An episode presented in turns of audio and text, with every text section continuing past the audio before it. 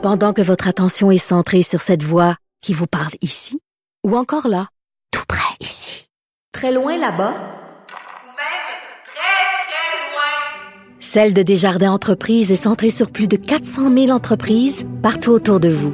Depuis plus de 120 ans, nos équipes dédiées accompagnent les entrepreneurs d'ici à chaque étape pour qu'ils puissent rester centrés sur ce qui compte, la croissance de leur entreprise.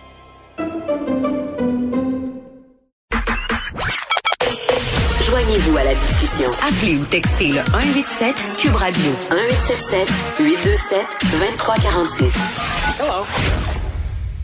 Fait un retour sur cette annonce du ministre de l'Éducation, Jean-François Roberge, lors du point de presse de ce matin. Le ministre qui a dévoilé une infusion de 20 millions de dollars pour mettre en place des mesures pour aider les élèves euh, à combler leur retard scolaire. J'en parle avec Égide Royer, psychologue spécialiste de la réussite scolaire. Monsieur Royer, bonjour. Bonjour. Écoutez, euh, je pense que c'est important de spécifier que vous êtes aussi l'auteur de la petite encyclopédie de l'enseignement efficace. Et là, je pense que de l'enseignement efficace, on va en avoir besoin euh, à la rentrée scolaire. Les parents sont inquiets. Moi, je suis inquiète comme mère aussi.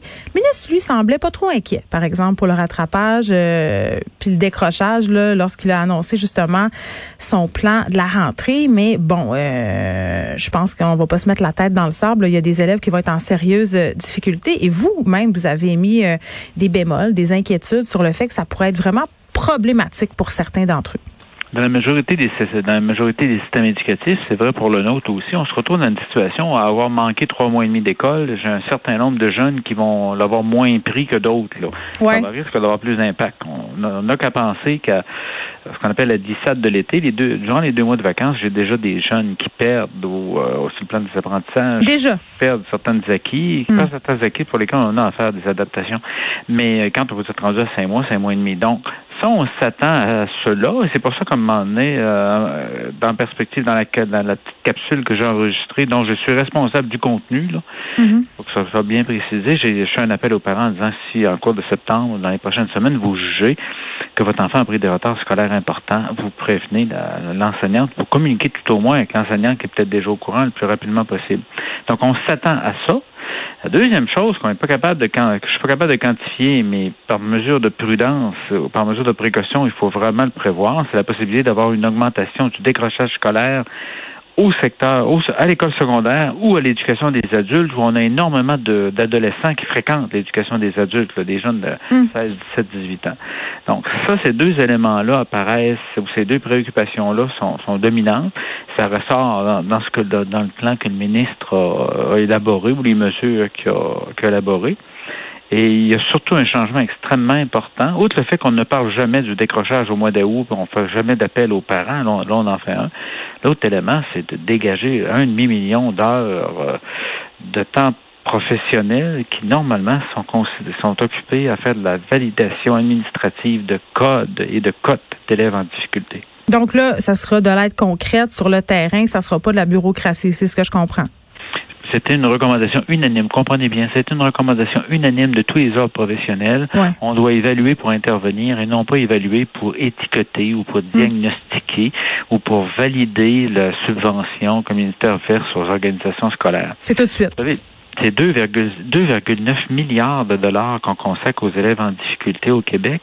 Et malgré tout, le taux de diplomation, là, le pourcentage de jeunes euh, en difficulté qui obtiennent un diplôme d'études professionnelles ou un diplôme d'études générales, c'est 38 Donc, Oui, puis ça amène aussi, euh, vous parliez tantôt euh, du secondaire, de l'école euh, d'éducation aux adultes. Je pense qu'on a un problème au Québec avec le décrochage, le décrochage des garçons surtout.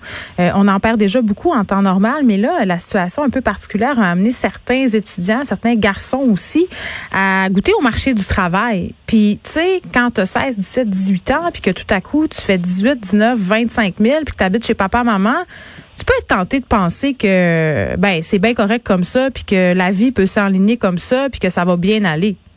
Ah oui, écoutez, le taux de décrochage au Québec là, ne, revient, ne revient pas à l'école l'année suivante et il n'y a, y a pas de diplôme, là, il n'a pas obtenu de diplôme, c'est on arrondit là, 17% pour les gars, environ 11% pour les filles. Donc, ça nous donne à peu près 9000 jeunes chaque année. 9000 jeunes, là, c'est Puis ils vont où ces jeunes-là? Travailler? Ils, quittent l'école sans diplôme. Donc, le plupart vont travailler. Ils vont travailler ou ils vont faire autre chose. Et je vous rappelle qu'au Québec, l'école n'est obligatoire que jusqu'à 16 ans. Prenez la même situation, puis on traverse la rivière des Outaouais où on s'en va au Nouveau-Brunswick. L'école est obligatoire jusqu'à 18 ans ou l'obtention d'un diplôme. Donc, c'est un autre, c'est un autre paire de manches. Donc, ce qui fait que, pour tout, entre autres en cause de la COVID, mais aussi entre autres, entre autres à cause du fait qu'on a un taux de, de décrochage élevé au Québec, on se doit de d'aller de manière proactive et vous savez, il y a des équipes de réussite scolaire dans certains milieux. Là. Moi, en direction d'école secondaire, là, un parent communique avec moi en disant J'ai peur que Steve ne revienne pas à l'école, il veut pas y retourner cette année, puis il a 15 ans, puis il est en secondaire 3. Là. Normalement, ça, c'est, comme si c'était un SWAT éducatif qui se déclenche. Là. Il y a quelqu'un qui connaît le qui connaît le petit gars, qui a une bonne relation avec lui, puis qui, au nom de, de l'école, va commencer, euh, va communiquer avec lui, va essayer de voir en quoi est-ce qu'on pourrait t'encourager ou te supporter pour revenir à l'école. Si le jeune travaille déjà, on, on a même des, des, des façons d'avoir une manière souple de lui permettre de poursuivre ses études tout en travaillant s'il faut.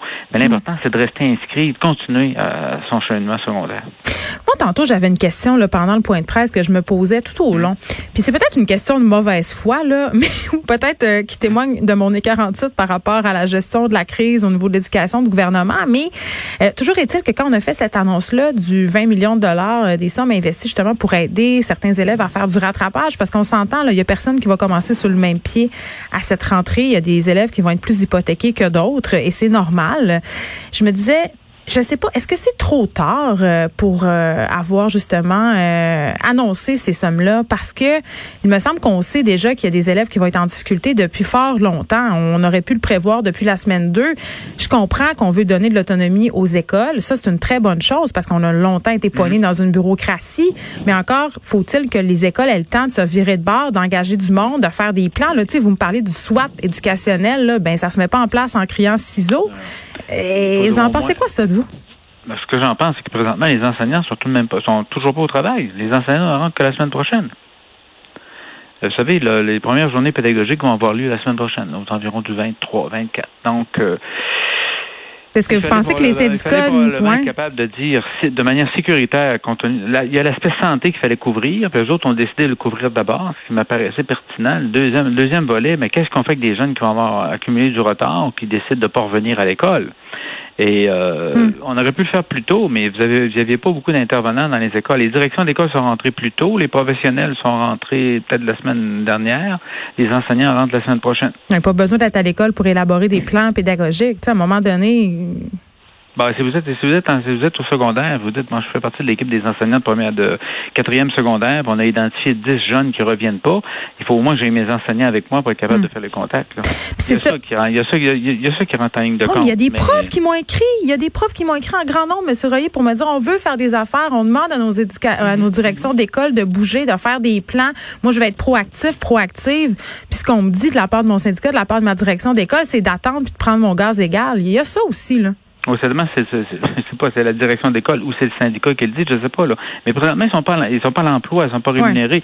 Mais là, euh, écoutez, il y a énormément, la majorité des enseignants se préoccupent de ce qui peut arriver au niveau des retards scolaires puis du décrochage, je pense au secondaire, puis à l'éducation des adultes. Même si à l'éducation des adultes, on en parle rarement publiquement, là, c'est, c'est quelque chose de très particulier. Mais euh, écoutez, c'est, c'est- c'est évident que plus on intervient tôt, mieux c'est. Mais Hmm. déjà, si euh, je regarde entre autres avec ce qui, les, les sommes, qui, les quelques, les montants qui rentrent, mais surtout d'enlever le- l'histoire de valider les, les codes, les codes des diagnostics des élèves. Hmm. Si j'ai un petit pit de 6 ans qui est sur une liste d'attente depuis 6 mois pour être vu en orthophonie, là, il n'y a pas question qu'il passe encore 6 mois sur la liste d'attente. Là. Non, puis ça impacte son goût pour l'école. Il faut les accrocher jeunes, là. Il faut les, les, les tenir par quelque part, là, leur développer euh, euh, justement une espèce d'intérêt pour l'école. Puis quand on a des troubles d'apprentissage, ça devient démotivant rapidement, surtout quand on n'a pas de suivi.